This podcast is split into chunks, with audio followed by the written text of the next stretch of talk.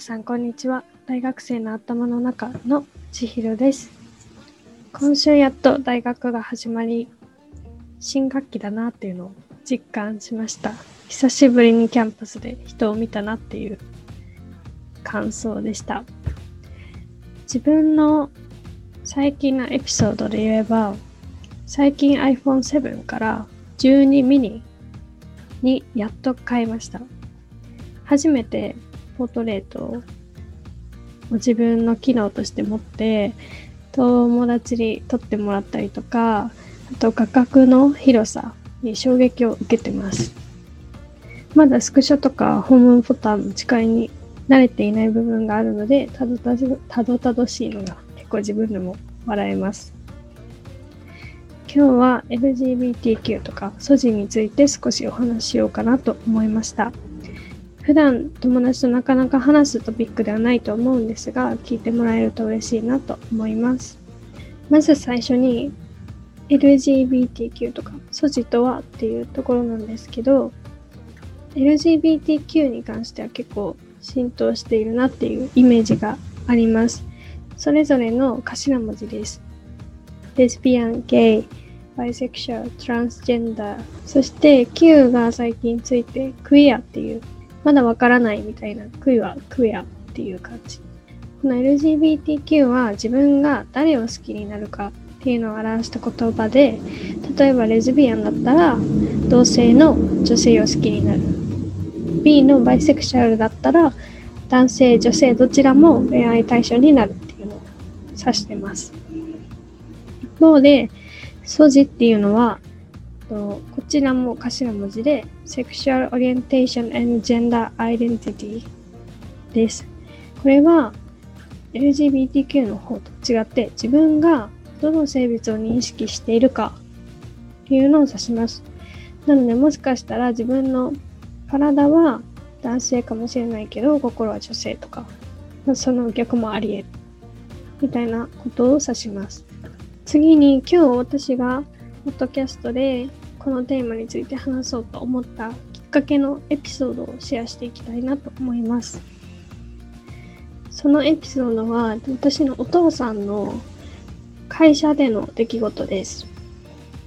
私のお父さんは サラリーマンで週に1、2回出社をしています。オフィスにはお客さんが外部から訪れたり、あとは常駐しているケースがあるので、お客さん用のお手洗いがあるらしいです。ある日、上司からひそひそ声で告げられたことがあって、それがお客さんで女装した男の人が女性トイレを使用するらしいみたいなことで、その上司からのひそひそ声の相談があった数日後に、あの掲示板にちゃんと張り紙があったっていう話でした。私はこの話を聞いて、ネガティブ、ポジティブ、どっちもの印象を受けたんですけど、まず、ネガティブの方で話すと、その会社の対応というか、上司が使った女装した男性っていう言葉が、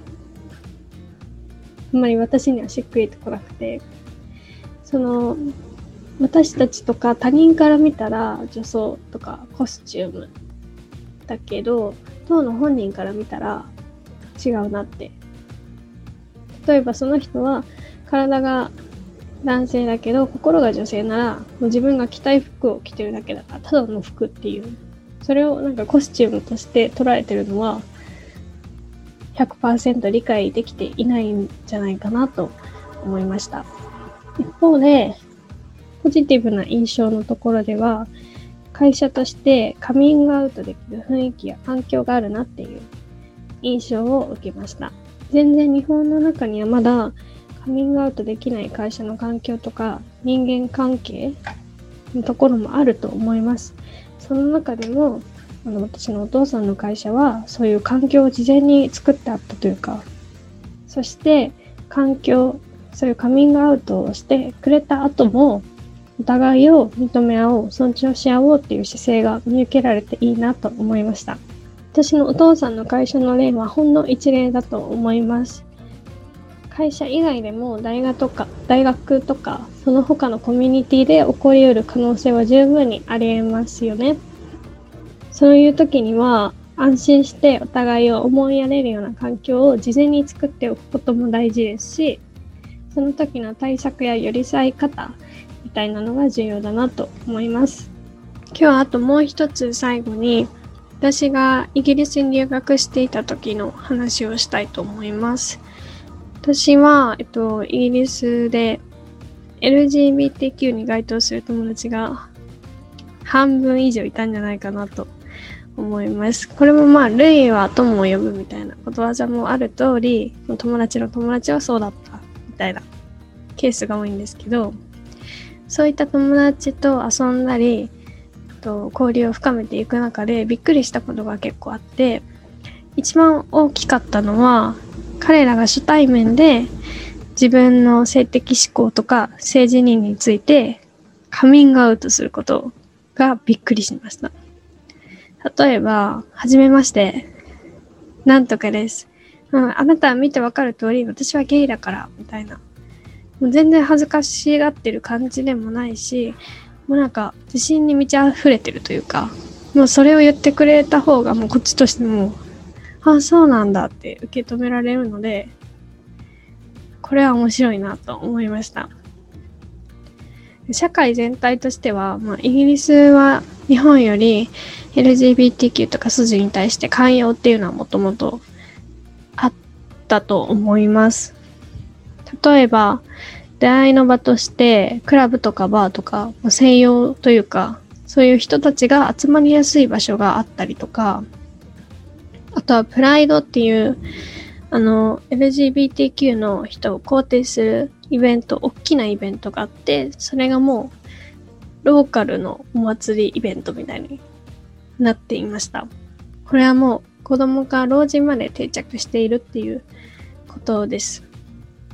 でなんでじゃあイギリスは日本より寛容なのかっていうことをま考えたときに多分社会的要因と個人的要因が2つあると思ってて、社会的要因の方は、もともとイギリスは中国とかアジアとかあとは東ヨーロッパの移民が多いから、あの、性自認とか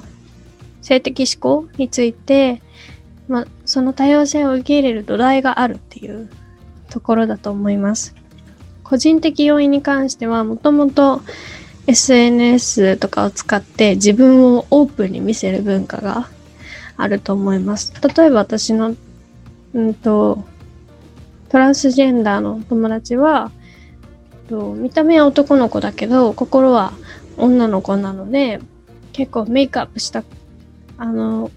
自撮りとかをインスタグラムに載せて結構楽しそうっていうか、なんかもう自分自身をさらけ出してるっていう印象でした。今日は LGBTQ とか素地などあまり話されないテーマについてシェアをしてみました。日本にはまだそういう人たちを受け入れるための壁というか障壁がたくさん残ってると思います。まだまだこれからだなという印象です。次回以降のエピソードで日本における LGBTQ についてとか、あとは情報収集情報収集のおすすめみたいなところを紹介できたらなと思います。今日はこの辺で終わりにしたいと思います。ありがとうございました。